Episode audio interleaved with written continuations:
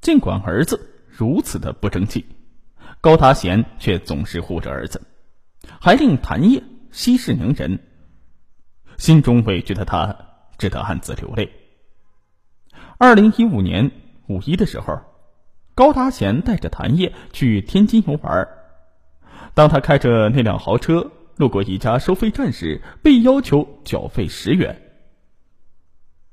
没看到我开什么车吗？还敢向我收费？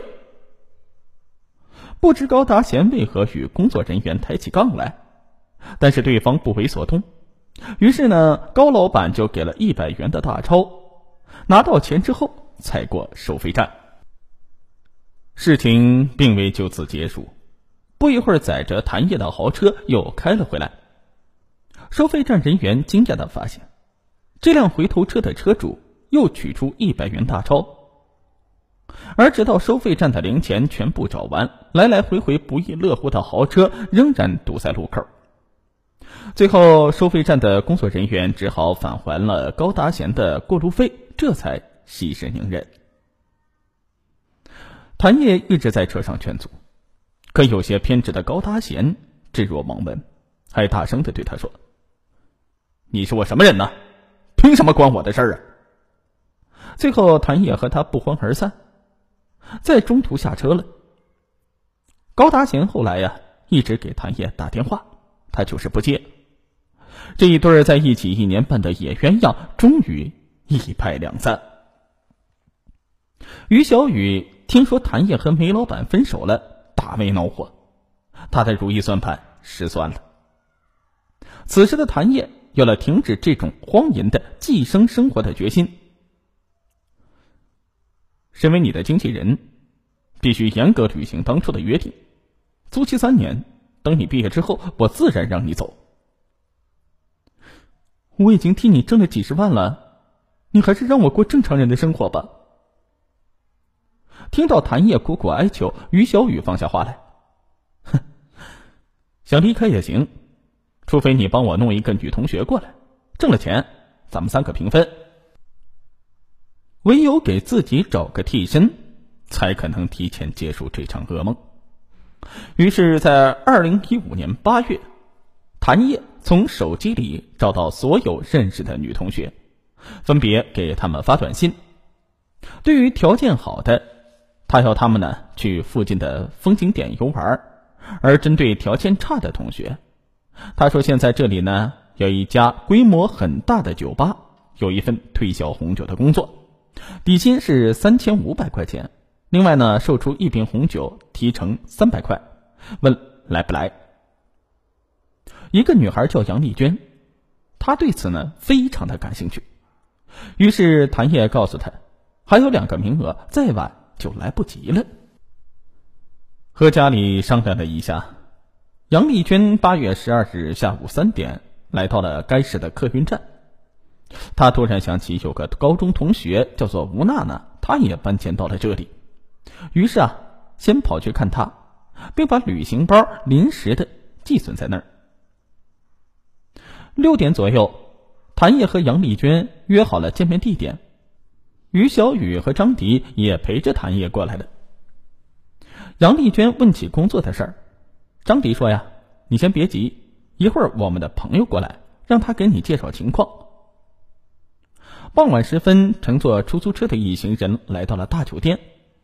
于小雨故作高深，说：“那个酒吧是与朋友合伙开的，不然呢，一般人想进都没有门路。”说说笑笑，四人呢是推杯换盏，不觉呢到了晚上八点，张迪借口有事儿，使了个眼色就先出去了。于小雨买单之后，彬彬有礼的与两个女孩道别。杨丽娟对吴娜娜说。我一个人住旅店有点害怕，今晚你陪我好吗？谭烨却说：“跟我去住。”杨丽娟不好推脱，便跟着谭烨一起去的。没想到等待他的将是一个狰狞之夜。旅店的房间里，谭烨拿出了一套非常暴露的衣服，让杨丽娟试穿。杨丽娟一看呢，顿时羞得满脸通红。谭烨开导他说：“不穿暴露点儿，能把这个酒推销出去吗？”在他的一番说教之下，杨丽娟是极不情愿的穿上的。随后，于小雨又打电话给谭烨，说自己刚从朋友家里出来，送点宵夜给他们吃。见帅哥对谭烨这么好，杨丽娟羡慕不已。晚上九点钟，拎着水果、小龙虾和五瓶啤酒的于小雨和张迪走进了房间。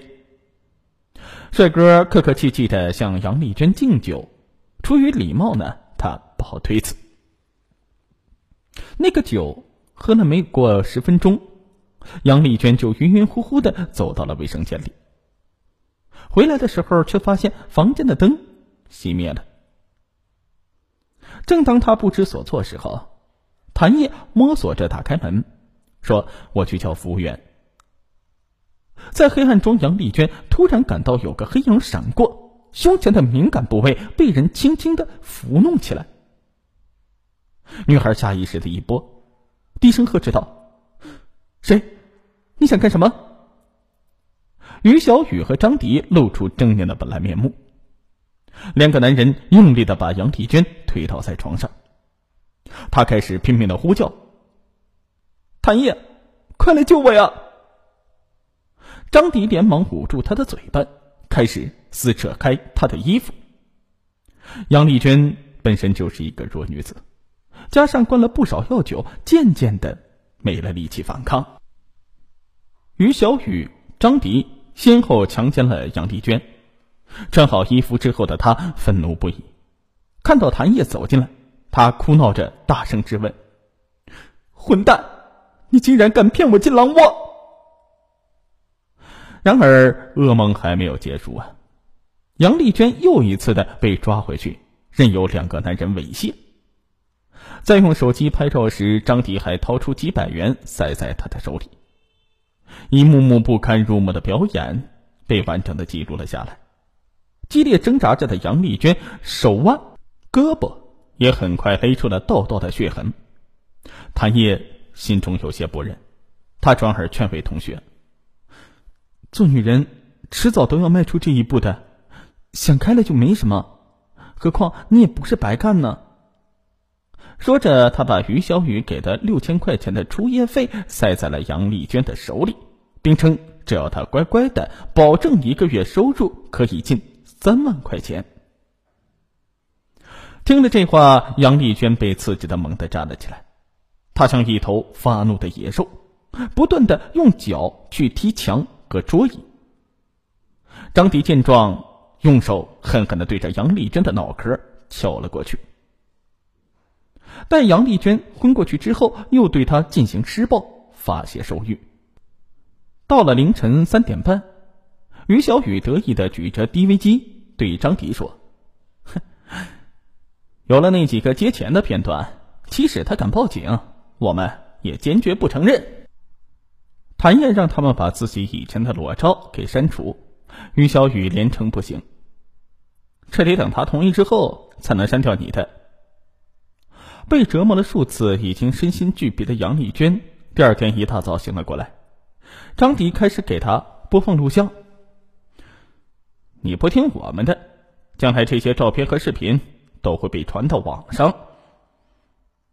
为了尽早脱身，杨丽娟假装答应要求，并偷偷在卫生间里给高中同学吴娜娜发求救短信。可此时的吴娜娜还在梦乡之中，一个多小时也没有回复。天渐渐亮了，在卫生间洗了把脸的杨丽娟提出去同学家取行李。于小雨担心她逃走，准备跟着一起去。杨丽娟说：“让谭烨。”跟我去吧，我同学父母在家，看到你们会怎么看我？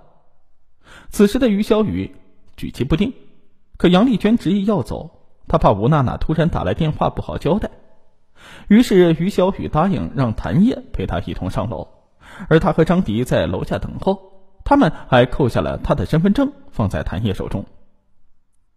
四人在站牌下等车，因害怕狡猾的于小雨反悔。杨丽娟看到此时驶过来一辆公共汽车，等多数人上完之后就要关门时，她一看准机会，猛地拉住谭毅的手，瞬间就跳上了车。于张二人想要跟着上去，可是公交车已经开动，见大街上人来人往，他们也只好作罢。车子驶到了火车站，杨丽娟跑下来向谭烨要回了身份证。我的一生都要被你给毁了，你还是不是人？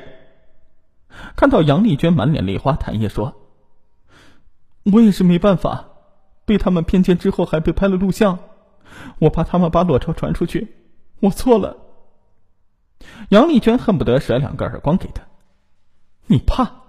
你怎么不去报警？反倒过来害我，还真给我找工作！”中午十二点，身心疲惫的杨丽娟跳上了返回老家的汽车。一个人待在学校的谭烨突然恐慌起来，他很害怕，发去短信问杨丽娟：“你会告发我吗？”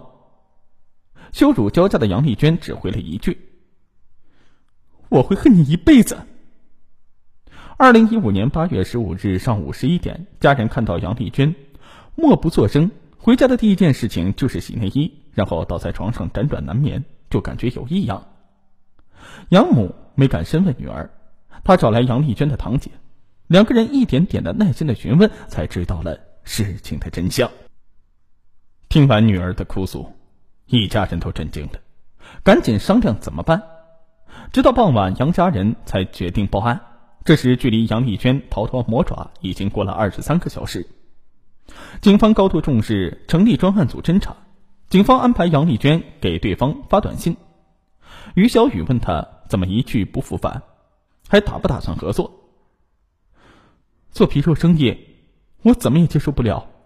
我只想你把照片和录像删除，多少钱我家都愿意出。打消了疑虑的于小雨又试探的问了几句，然后两人约定地点见面。二零一五年十二月二十八日，风尘仆仆的于小雨在车站出口处被一举抓获，随后而来的张迪也在站内被乘警控制。